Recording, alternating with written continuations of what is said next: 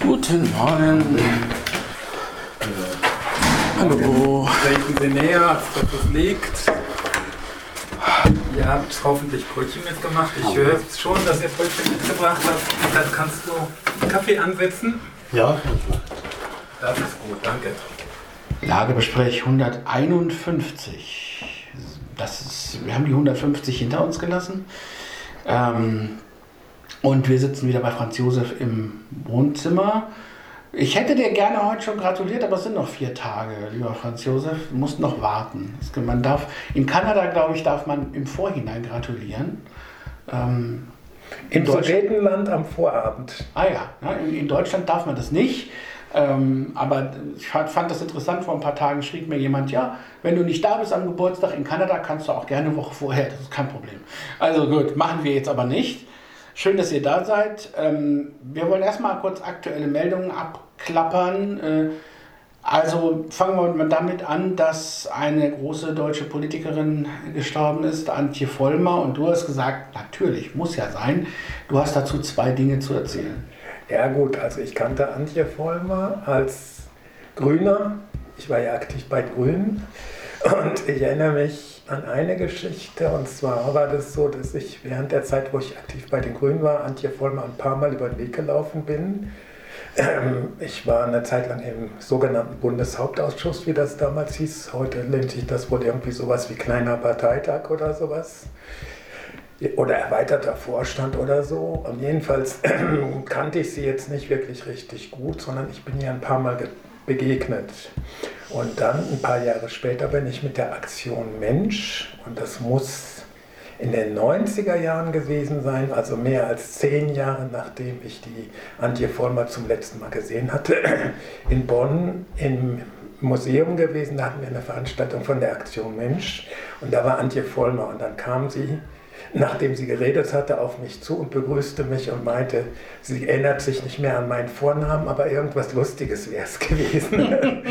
und dass ich aus Hessen bin, aus Marburg, das wusste sie auch noch. Ja. Und das ist etwas, was ich mir auch gemerkt habe, weil für mich ist das auch eine Art von Charaktercheck. Also Leute, die andere Leute erinnern, die sind in gewisser Weise zugewandt, während ich bei Joschka Fischer erlebt habe, dass ich bei einer Veranstaltung war hier in Marburg im Bückingsgarten und ihn angesprochen habe und er zumindest so tat, als ob er sich nicht an mich erinnere.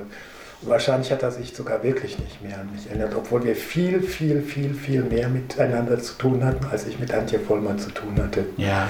Antje Vollmer war immer eine moralische Person und ich habe sie im Wesentlichen geschätzt, aber mir hat vor allen Dingen dieses Erlebnis dann lange nach meiner aktiven politischen Zeit also das war mehr als zehn Jahre später, ne?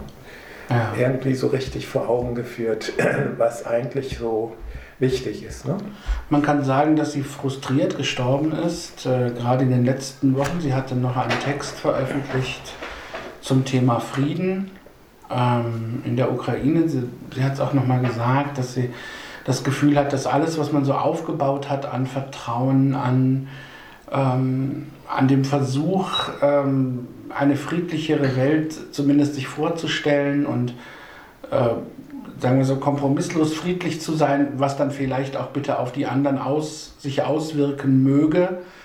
Ähm, und diese ganze Arbeit, die sie mit anderen geleistet hat, äh, dass die sozusagen umsonst war.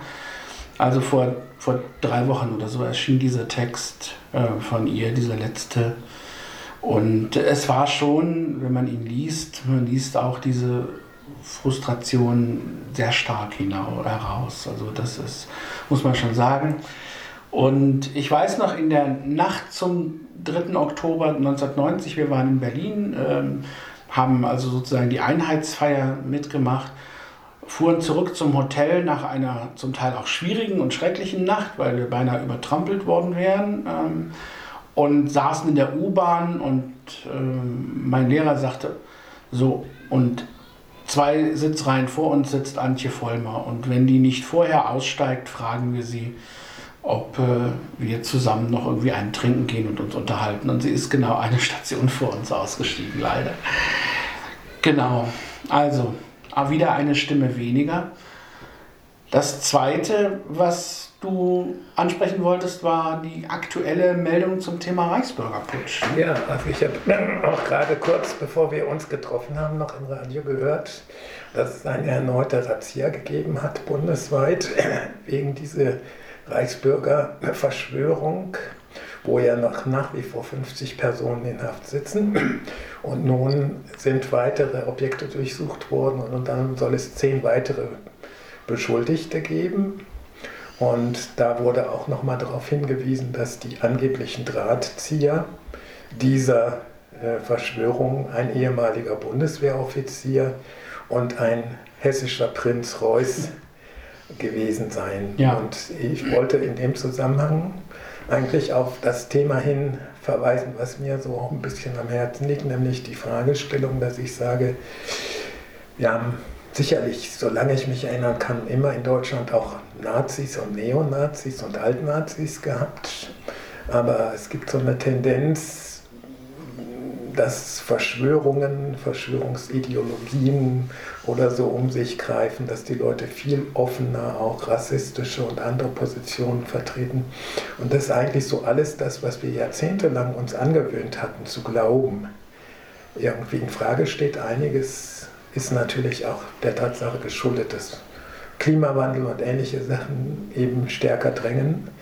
Aber zum Teil habe ich auch das Gefühl, dass einfach wir in der Vergangenheit einen gewissen Verdrängungswettbewerb miteinander unternommen haben, also alles auszugrenzen, was uns nicht in Kram passte. Ich weiß nicht, ob es so ist. Puh, ja, könnte schon stimmen. Also, äh, das ist das ist so ein Gedanke, den ich auch immer mal wieder habe, dass ähm, ich, ich glaube, wir waren eine sehr verwöhnte, wir hatten eine sehr verwöhnte Zeit. Also ähm, nicht, weil alles immer gut war. Ich glaube, das ist auch etwas, was, ähm, was vielleicht auch oft missverstanden wird, sondern weil wir uns leisten konnten und uns geleistet haben. Äh, wie du das gerade sagst, zu verdrängen. Also ähm, und uns in unserem guten Leben einzurichten. Vielleicht hat auch jeder ein Stück weit das Recht dazu, das zu tun. Aber ne, es, es war für uns einfach, während es auf dem Rest der Welt zum Teil überhaupt nicht einfach war. Das ist ein Punkt, also die Frage der Nord-Süd-Konflikte und ähnlicher Sachen des Reichtums auf Kosten von anderen Ländern, der Behauptung, in Europa herrsche Krieg, wobei es schon in Europa Kriege gab, in ja. Georgien oder oder. Ja. Und auf der anderen Seite natürlich schon gar in anderen Ländern, in Afrika oder arabischen Ländern und ähnlichem. Und äh, auf der anderen Seite eben auch so eine Tendenz, dass man sich so einem Konsum Rausch unterworfen hat. Und ich muss mir da selber ein bisschen an die Nase fassen, dass ich ja in den 80er Jahren, Anfang der 80er Jahre bei den Grünen war und wir eigentlich angetreten sind, vieles zu verbessern. Und ich habe mir da eine ganze Menge angewöhnt, aber im Laufe der Zeit bin ich dann vielleicht auch manchmal ein bisschen bequem und faul geworden. Vielleicht auch zu Recht, aber vielleicht auch zum Teil war das nicht immer richtig, dass ich eben nicht in dem Maße weiter für zum Beispiel meine Erkenntnisse bezüglich der Umwelt eingetreten bin, wie ich das vorher war, auch weil ich von den Grünen frustriert war, die meiner Meinung nach keine konsequente Umweltpolitik betrieben haben, nachdem sie in die Bundesregierung gegangen sind mit Joschka Fischer. Ne? Also das mit, der, mit dem Konsumrausch finde ich ein interessantes Thema, auch deswegen, weil viele ja sagen, ich weiß nicht, zum Beispiel, da kann ich ja gleich mal Eckhard fragen, weil das ist tatsächlich was, viele sagen ja, naja, wir haben irgendwie technische Innovationen, haben Entwicklungen, haben Sachen, die uns das Leben erleichtern und dann mache ich das. Also man, es gibt ja Leute, die haben immer noch einen alten Kassettenrekorder und es gibt Leute, die sagen, nee, CD ist viel besser. Also nehmen wir mal jetzt dieses Beispiel oder MP3-Player oder was weiß ich äh, und dann ein iPhone alle zwei Jahre und, und so weiter. Also dieser Konsumrausch, ohne zu fragen, was das kostet, auch die Umwelt kostet und Menschen kostet und so weiter. Ähm, ist das bei dir zum Beispiel auch so, wenn du dich an deine Kindheit erinnerst und dann später äh, bist du auch dem, dem Konsumrausch ohne drüber nachzudenken verfallen oder würdest du sagen, du hattest immer ein Bewusstsein dafür? Das letzte habe ich nicht äh, akustisch verstanden. Ob du immer ein Bewusstsein dafür Bewusstsein. hattest oder, Ähm, oder dem Konsum? Naja, also als, als Kind hatte ich dieses Bewusstsein in der Maße nicht. klar. Äh, ich erinnere mich an mein erstes Transistorradio, ein Geburtstagsgeschenk Anfang der 60er Jahre. Das war eine ganz tolle Sache für mich damals. Früher gab es ja, davor gab es ja meistens die klobigen Geräte, die man zu Hause hinstellte. Ja. Und das war so, das gehörte zu den ersten Geräten, die man mitnehmen konnte. Ähm, also ich glaube eigentlich nicht, dass ich dem Konsumrausch so verfallen bin wie manche anderen. Ich, äh, zum Beispiel ein iPhone ist eine schöne Sache, aber da habe ich immer noch das iPhone 6S Ja. und ähm, habe auch nicht vor, vorläufig das zu ändern und sehr viel Geld auszugeben für ein neues. Die Programme, die ich mir ausgesucht habe, laufen alle noch und bekommen auch noch Updates. Die Frage ist, wie lange. Ja. Ähm, also den Konsumterror, um dieses Wort mal zu benutzen, ähm, den, äh, der kommt eigentlich von den Konzernen im Wesentlichen, weil die immer wieder neue Geräte verkaufen möchten.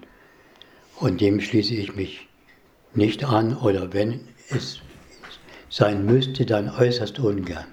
Und auch aus finanziellen Gründen, aber das ist nur ein zweiter Grund. Ja, aber so dieses Leben erleichtern. Also dieses, Ja. ach, das ist bequem oder so. Da habe ich schon immer mal wieder so Ambitionen. Habe auch vor allen Dingen Aufzeichnungen gemacht. Das und das wünsche ich mir technisch. Äh, das gab es dann meistens noch nicht, was alles Mögliche können sollte. Ja. Heute gibt es das ne? in Form des Smartphones äh, und ähnlicher Dinge. Und wenn es etwas, ähm, wenn etwas möglich war, was mir persönlich im Umfeld gewisse Dinge erleichtert oder mich mir Freude gemacht hat, dann habe ich es mir selbst gebaut. Okay, das ist natürlich, das ist natürlich ein Vorteil, wenn man das kann. Ne? Ja, ich meine, ich finde das immer ganz witzig, wenn ich mir deine Türklingel vergegenwärtige. Ich sage jetzt nicht mehr, aber ich glaube, du weißt, was ich meine. Das ist ein selbstgebautes Stück ganz besonderer Art. Aber äh, was ich noch sagen will, ist, ich glaube, ich bin jetzt nicht der große Konsumfetischist oder Ja. sowas, aber auf der anderen Seite gibt es dann schon Sachen und ich finde das auch legitim, dass man manchmal bestimmte Vorteile für sich in Anspruch nimmt. Und äh, gerade jetzt als jemand mit multipler Behinderung finde ich es auch wichtig, dass man sich auch nicht zu sehr quält. Und wenn ich die Möglichkeit habe, irgendwo mit dem Auto hinzufahren, dann nehme ich das auch gerne mal wahr, mich fahren zu lassen zum Beispiel. Und das finde ich auch nicht weiter verwerflich. Auf der anderen Seite ist es schon so, dass ich mir auch schon Gedanken drum gemacht habe, ähm, was ist zum Beispiel Plastik? Und das habe ich zwischenzeitlich mal vergessen gehabt. Also ich hatte Anfang der 80er Jahre praktisch Plastik vollständig gemieden. Und dann kam so eine Phase in den 90ern oder 2000ern, wo ich dann so langsam wieder angefangen habe, zum Beispiel Joghurt aus kleinen Plastikbechern zu essen. Zwischendurch hatte ich immer die großen Gläser, aber irgendwann, also eher in den 2000er Jahren war das, habe ich dann auch wieder diese Pla und inzwischen bin ich wieder weg von den Plastikbechern. Und das sind schon so Sachen, wo ich sage, das war eigentlich so ein Nachlassen auf einer Form, die ich als Nachlässigkeit bezeichne. Und äh, wo ich auch sage, das war vielleicht nicht so besonders klug. Aber zum Beispiel Plastiktüten habe ich seit Jahrzehnten eigentlich dann eher nur genommen, wenn es ganz anders nicht ging, sondern ich habe eigentlich immer gerne Stofftaschen in der Hosentasche stecken oder in der Jackentasche, die ich Ja. dann benutze. Ne? Und das sind eigentlich so Kleinigkeiten, aber was ich damit ausdrücken will, ist noch was anderes, nämlich, ähm, dass wir insgesamt gesehen auf einer Insel der Seligen wohnen, dass Ja. wir halt auch einen recht hohen Lebensstandard haben und dass wir uns relativ wenig darüber bewusst sind, wie weit der auf Kosten anderer Menschen in anderen Ländern auch errungen wird und dass zum Beispiel Fluten und Überschwemmungen in bestimmten Gegenden im sogenannten globalen Süden zum Teil durch unsere Lebensweise ausgelöst werden. Ne? Ja. Ja, das ist, genau, das ist ja, das ist ja das. Also Wir haben das verdrängt. Wir haben einfach genossen, was kam und was, was man uns angeboten hat. Also äh, ich habe das auch lange getan. Ähm, ich habe zwar mich seit Mitte der 80er Jahre, wir hatten hier an der Schule jemanden von Greenpeace, der bei uns Reitlehrer war, der dann auch zur Südpol-Expedition 1985 mitgefahren ist und äh, der uns schon so ein bisschen darauf aufmerksam gemacht hat. Das fand ich auch sehr interessant.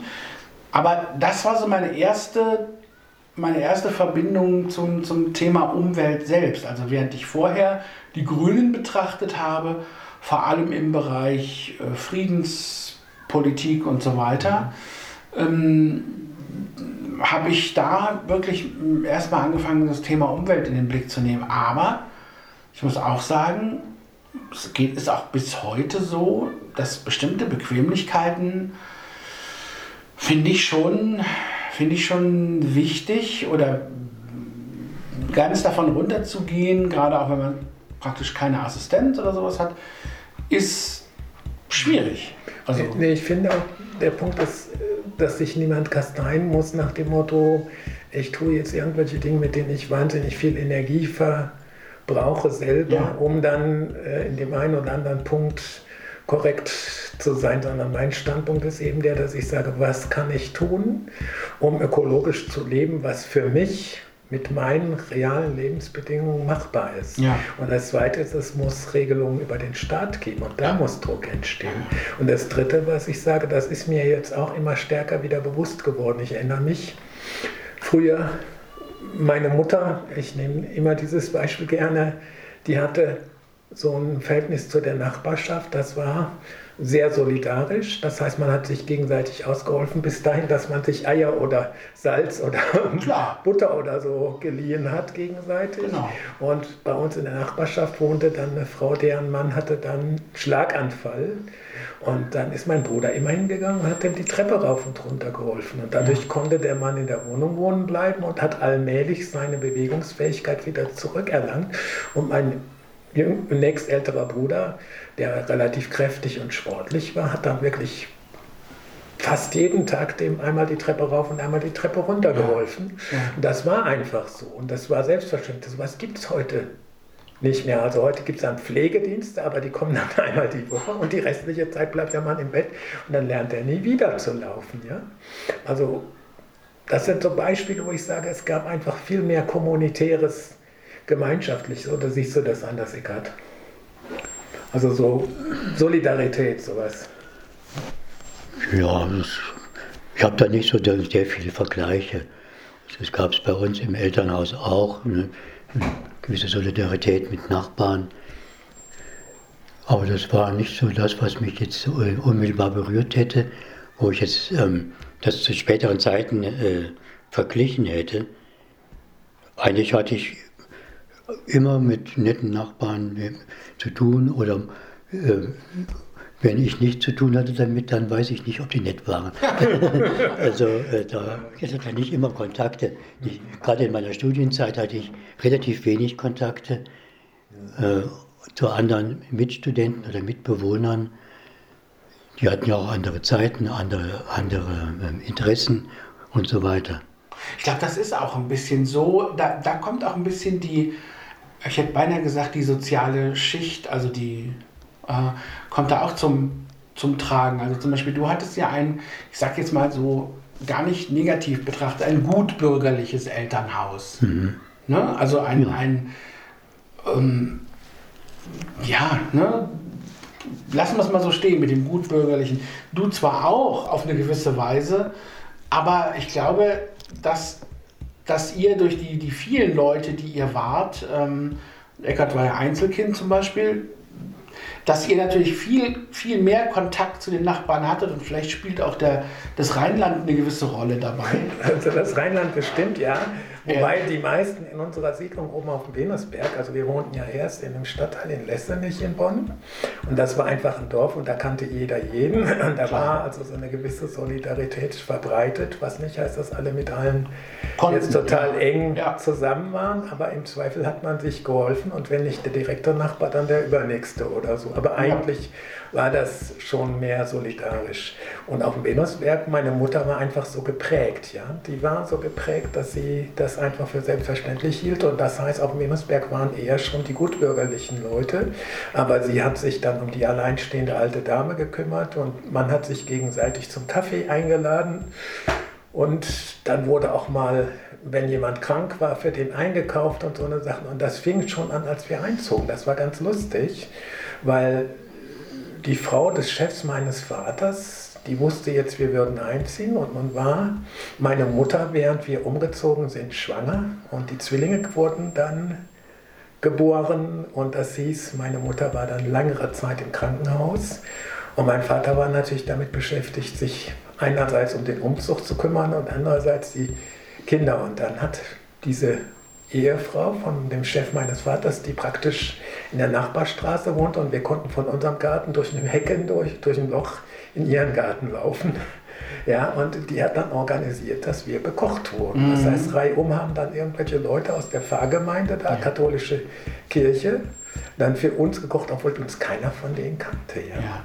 Und es war einfach so ein. St und heute sage ich auch, in dem Haus, wo ich hier wohne, gibt es durchaus ein gewisses Maß an Solidarität in dem Sinne, dass man füreinander die Post annimmt oder so, dass auch mal jemand dem anderen irgendwie hier oder da hilft. Aber trotz alledem es ist nicht diese Stimmung, die ich damals hatte. Also es war selbstverständlich, sich zu helfen und es ist mehr in so eine Isolation gegangen, dass auch die Leute alleine wohnen, dass es einfach viel weniger kommunitäre Strukturen gibt. Und ich glaube, das ist jetzt wieder dabei, sich anders zu entwickeln. Also dass sehen. man zum Beispiel jetzt wieder so Leihverfahren für technische Geräte wie Bohrer oder, oder was weiß ich macht, Handwerkerzeugs oder sowas. Ja? Aber lange Zeit, glaube ich, war es so, dass die Leute eigentlich immer schickere, immer schönere Sachen für sich haben wollten und sich immer mehr verabschiedet haben. So. so.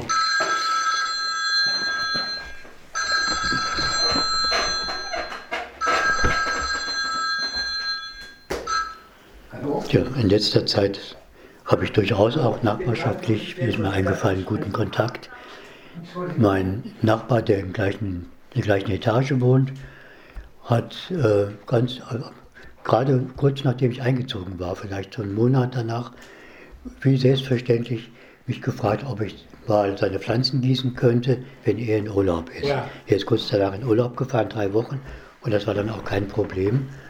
Und umgekehrt habe ich dann später auch mal ihn gebeten, äh, meine Katze zu versorgen, ja. wenn ich ein paar Tage nicht da war. Also von daher muss ich sagen, ist da ein gutes Verhältnis entstanden. entstanden und das ist also heute auch weiterhin so und das gibt es heute durchaus. Vielleicht kann man beide Stränge, die wir jetzt eigentlich hatten, mal zusammenbringen. Weil auf der einen Seite haben wir gesagt, naja, wir haben in den letzten Jahrzehnten, also gerade jetzt in der zweiten Hälfte des 20. Jahrhunderts, Anfang dieses Jahrtausends, sozusagen auf einer Insel der Seligen gelebt. Da kam eben auch der Konsumrausch und wir hatten, ähm, wir hatten eigentlich äh, relativ wenig Bewusstsein von dem, was da auf dem, was der Rest der Welt ähm, dadurch uns zu leiden hatte. Ähm, und wir haben verdrängt, welche Probleme es gab, auch innerhalb unseres Landes, unserer Gesellschaft, ähm, weil wir uns einfach, sagen wir mal so, am, am, Konsum ein bisschen betrunken haben. Auf der anderen Seite war aber gerade zumindest in diesen ersten Jahrzehnten der gesellschaftliche Zusammenhalt, die kommunitären Strukturen, wie du sie genannt hast, ein Stück weit noch da ähm, und entwickelte sich dann aber später schwieriger. Also ging mehr auseinander, der Individualismus wurde, wurde noch größer. Das hängt ja dann doch alles auch ein bisschen miteinander zusammen. Aber es passt interessanterweise zusammen, dass man sagt, gerade in der Zeit, in der wir uns auf der Insel der Seligen fühlten, hatten wir aber auch noch diesen gesellschaftlichen Zusammenhalt, den man heute nachtrauert. Nee, würde ich nicht so sehen. Ich würde sagen, die Zeit, in der es diese kommunitäre Struktur gab, war eine Zeit, in der die Leute noch ein bisschen mehr gekämpft haben. Das ist dann nach und nach zurückgegangen, also so meine Wahrnehmung. Ja.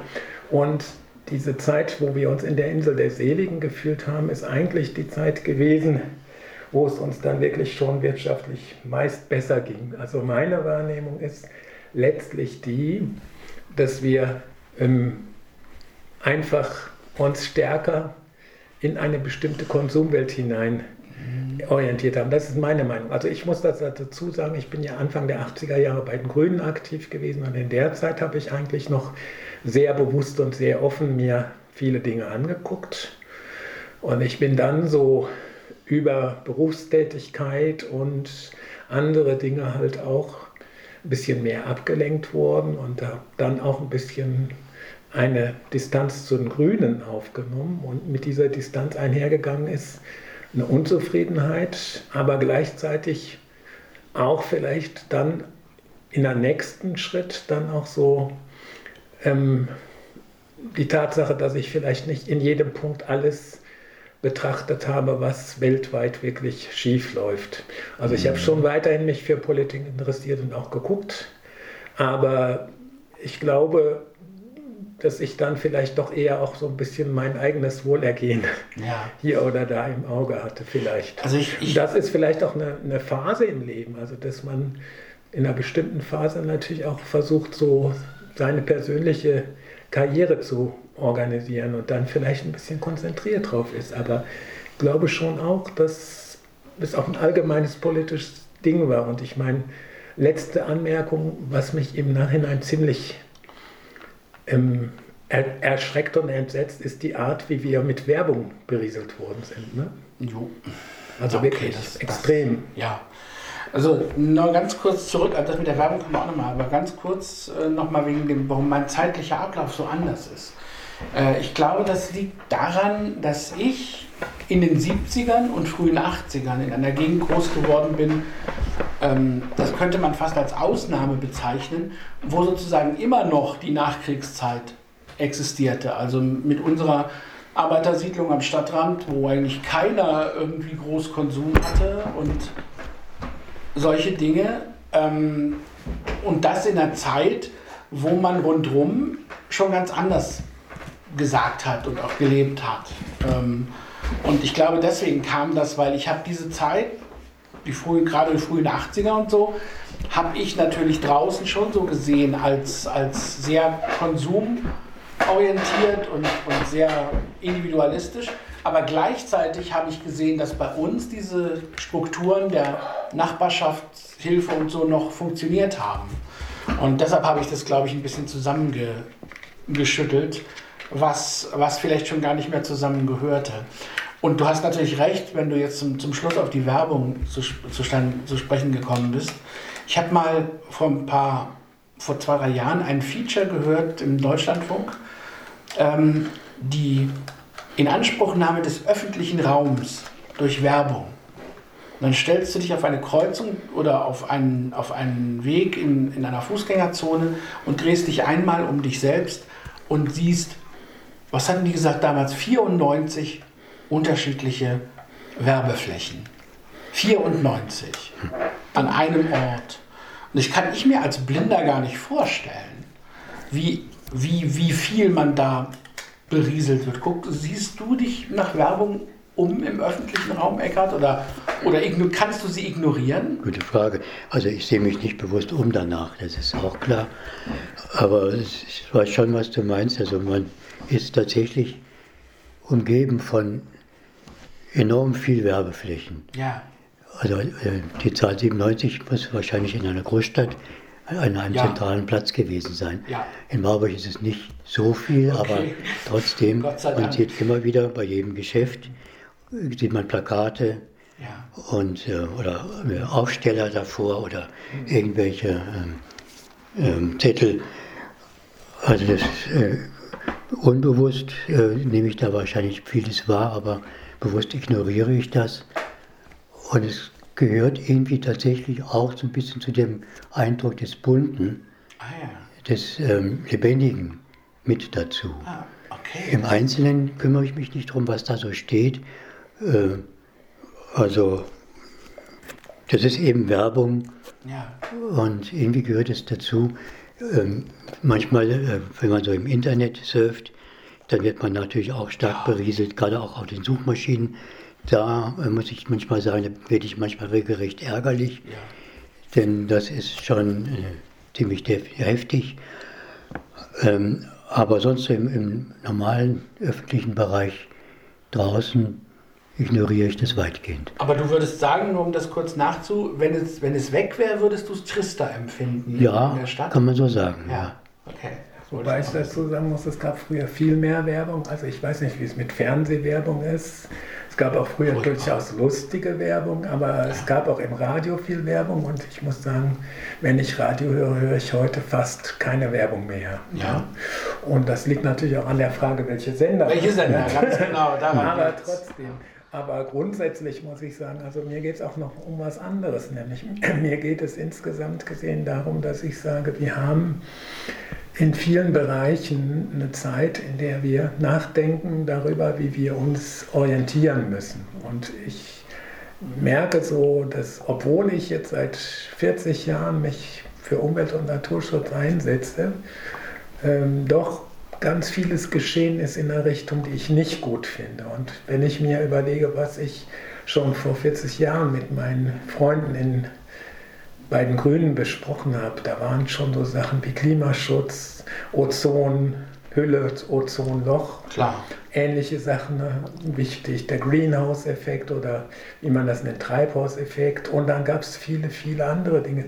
Und wenn man sich dann überlegt, was seitdem geschehen ist, dann muss man sagen, es ist erschreckend wenig passiert. Und das ist für mich so ein Punkt, wo ich auch sage, wir müssen uns wirklich die Frage stellen, wie weit wir ähm, mit unserem Verhalten da ein bisschen Druck machen können. Ich will jetzt nicht zur letzten Generation mit fliegenden Fahnen überwechseln und da mit Klebstoff irgendwie rumhantieren. Ja? Das halte ich nicht unbedingt für richtig, aber ich finde schon, dass es wirklich allererste Priorität hat, dass jetzt wirklich was passiert. Ne? Ich bin dafür.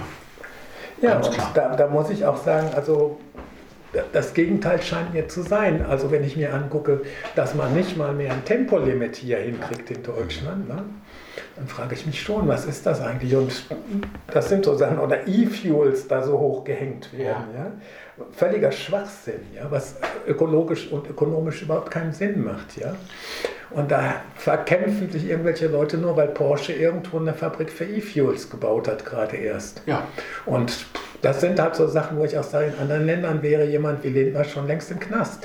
Also ich habe überhaupt kein Problem mit der letzten Generation, muss ich ehrlich sagen. Ich habe auch mit Leuten von denen gesprochen, ich habe Interviews mit denen geführt, auch mit Leuten, die in Bayern in Haft saßen und trotzdem, ich sage das mal, sehr sachlich und sehr kompetent äh, ihre Meinung vertreten haben. Überhaupt nicht unfreundlich, überhaupt nicht irgendwas. Ähm, und war sehr angetan von den Leuten. Ich habe mit mehreren gesprochen von der letzten Generation, fand ich sehr, sehr spannend. Und finde es auch übrigens sehr spannend, dass man, dass hier Marburg zu den fünf Städten gehört, ähm, die äh, sagen, wir unterstützen die Forderungen der letzten Generation. Und äh, da bin ich voll dabei, muss ich ehrlich sagen. Also, Nee, also da muss ich grundsätzlich sagen, also meine Position ist auch die, dass der Oberbürgermeister von Marburg, Thomas Spieß, gesagt hat, wir unterstützen das und vor allen Dingen, dass es auch einen Gesellschaftsrat geben soll. Ja. Das finde ich absolut richtig. Und ich muss auch sagen, den größten Teil der Forderungen der sogenannten letzten Generation finde ich richtig. Die eine oder andere Methode hat mir gelegentlich ein bisschen Kopfschmerzen bereitet, weil ich einerseits das Selbstankleben irgendwo nicht unbedingt für besonders klug halte, vor allen Dingen dann, wenn man auf Straßen sitzt und nicht schnell wegspringen kann, wenn irgendwas geschieht. Das ist aber eher eine Eigengefährdung. Ne? Und äh, zum anderen, äh, weil es eben auch polarisiert, wobei die Polarisierung dann auch oft nicht von der letzten Generation Ja. ausgeht, sondern von den Leuten, die eigentlich verantwortlich wären, die Sachen umzusetzen Ja. und die die schärfsten Kritiker der letzten Generation sind. Das ist immer wieder bemerkenswert, dass eigentlich die verantwortlichen Politiker, die hätten was machen sollen, Ja. dann die letzte Generation verantwortlich machen, wobei sie verantwortlich sind für das, was die letzte Generation anprangert. Ja? ja. Und schließlich zum Schluss ist noch ein wichtiger Punkt, den ich sehe, dass aus meiner Sicht auch dann am Ende die ähm, ganze Entwicklung ähm, nicht wirklich vorangeht in der Politik, weil insgesamt Politik halt mitunter zu sehr interessenorientiert ist und sich orientiert an den Interessen derjenigen, die schon Macht haben und nicht an den Interessen der Bevölkerung. Und das finde ich auch ein bisschen problematisch. Lass uns das mal für heute zusammenfassen. Also wo wir, wo wir sagen, wo, wo stehen wir, worum geht es heute, wo wollen wir hin? Also dass man nochmal so einen Schluss, dass du nochmal so einen Schluss, äh, eine Schlusszusammenfassung machst, weil ich glaube, das ist ein Thema, das uns immer wieder betrifft, worüber wir immer wieder sprechen, auch in diesem Kreis hier immer wieder sprechen und wo, wo ich auch merke, es gibt so ein Kreisen, ähm, auch in unseren Gesprächen manchmal, wo ich denke, wir, wir kreisen, wir sind uns ja einig, aber wir kreisen um diese Themen, vielleicht auch, weil es keine Lösungen gibt, weil wir die Lage nicht in dem Sinne besprechen, im Sinne von heilen können, weil das einfach ein zu großes, zu großen Punkt ist. Also mach mal, mach mal einen Punkt hinter das, was wir eigentlich besprechen. Also mein Punkt ist der, dass ich sage, wir müssen wahrscheinlich bestimmte Dinge immer wieder neu und immer wieder mit veränderten Blickwinkeln besprechen, weil manche Sachen nicht so einfach zu lösen sind und sich auch bestimmte Betrachtungsebenen verschieben möglicherweise.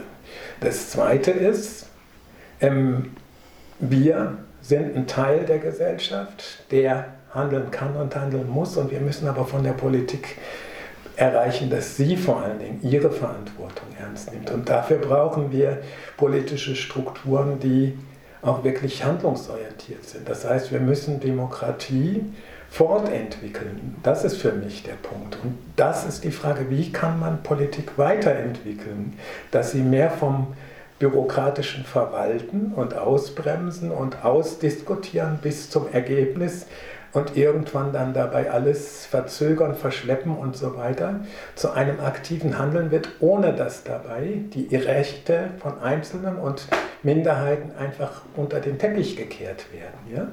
Und das ist eine schwierige Frage. Das ist nicht einfach zu lösen.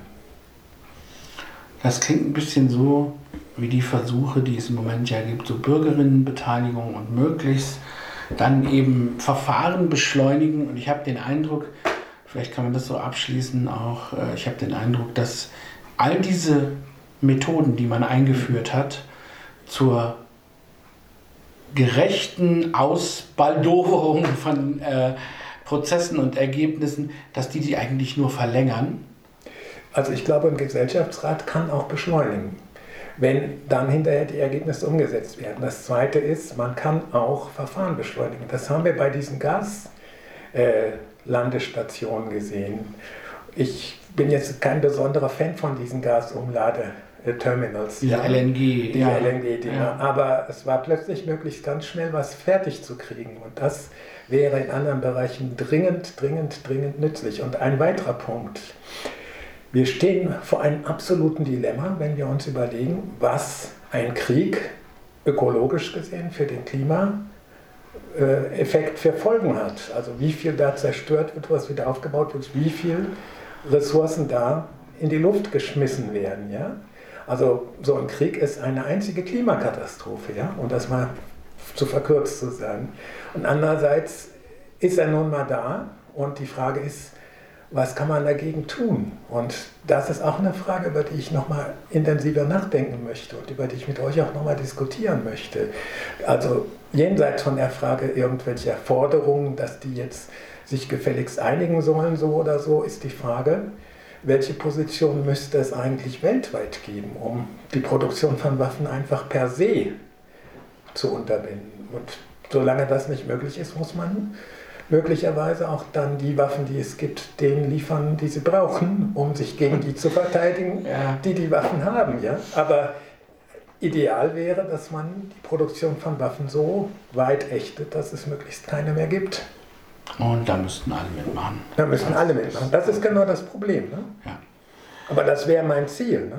Ja, und das ist, da sind wir wieder bei dem Idealismus der Grünen der 80er oder wie auch immer ähm, und der dann irgendwann gewichen ist dem sogenannten Pragmatismus äh, der Macht. Mhm. aber ich glaube, das ist so ein Punkt, äh, da können wir auch ständig wieder drüber fallen und auch ständig wieder drüber sprechen. Ich würde an dieser Stelle hier mal einen Schlusspunkt setzen für heute ähm, und äh, würde sagen, wir können ja über, über Aspekte nochmal sprechen, weil du hattest in deiner Ankündigung, das war ein sehr großer Happen. Also, oder wir können das philosophisch betrachten. Auch das ist natürlich möglich. Aber es war ein großer Happen und ich glaube, wir können das, konnten das heute auch nur anreißen und selbstkritisch betrachtet, möchte ich sagen, wir sind nicht außerhalb der üblichen Quadratur, in der wir drin sitzen, getreten. Also, äh, weil es auch, glaube ich, sehr, sehr schwer ist. Ne, klar, aber für mich geht es eigentlich um was anderes. Für mich geht es darum, dass man Dinge bespricht und sich in dem Kreisen um Probleme möglicherweise Lösungsansätzen annähert Ja. und dass man vor allen Dingen sich davon entfernt zu sagen, ich weiß, das ist richtig, ich weiß, das ist falsch und ich habe Recht und du hast Unrecht, Ja. sondern dass man sich überlegt, ich könnte möglicherweise in einigen Punkten Recht haben und in anderen Unrecht und der andere könnte möglicherweise in diesem Punkt Recht haben und in dem anderen Unrecht. Und diese Haltung, die wünsche ich mir vor allen Dingen, dass man ein bisschen fairer miteinander umgeht und dass man dann aber auch sagt, ich habe Verständnis dafür, wenn Menschen Dinge tun, die ich nicht richtig finde, wie zum Beispiel die letzte Generation, dass ich sage, das, was sie tun, ist für mich moralisch absolut integer. Drei alte weiße, ich hätte beinahe weise gesagt, aber das stimmt nicht. Drei alte weiße Männer verabschieden sich, sagen vielen Dank fürs Zuhören. Wenn ihr das als bereichernd empfunden habt, freut es mich. Ähm, lasst euch gut gehen. Wir hören uns, wenn alles klappt, in zwei Wochen wieder. Gut, also tschüss. dann alles Gute, tschüss. la la la la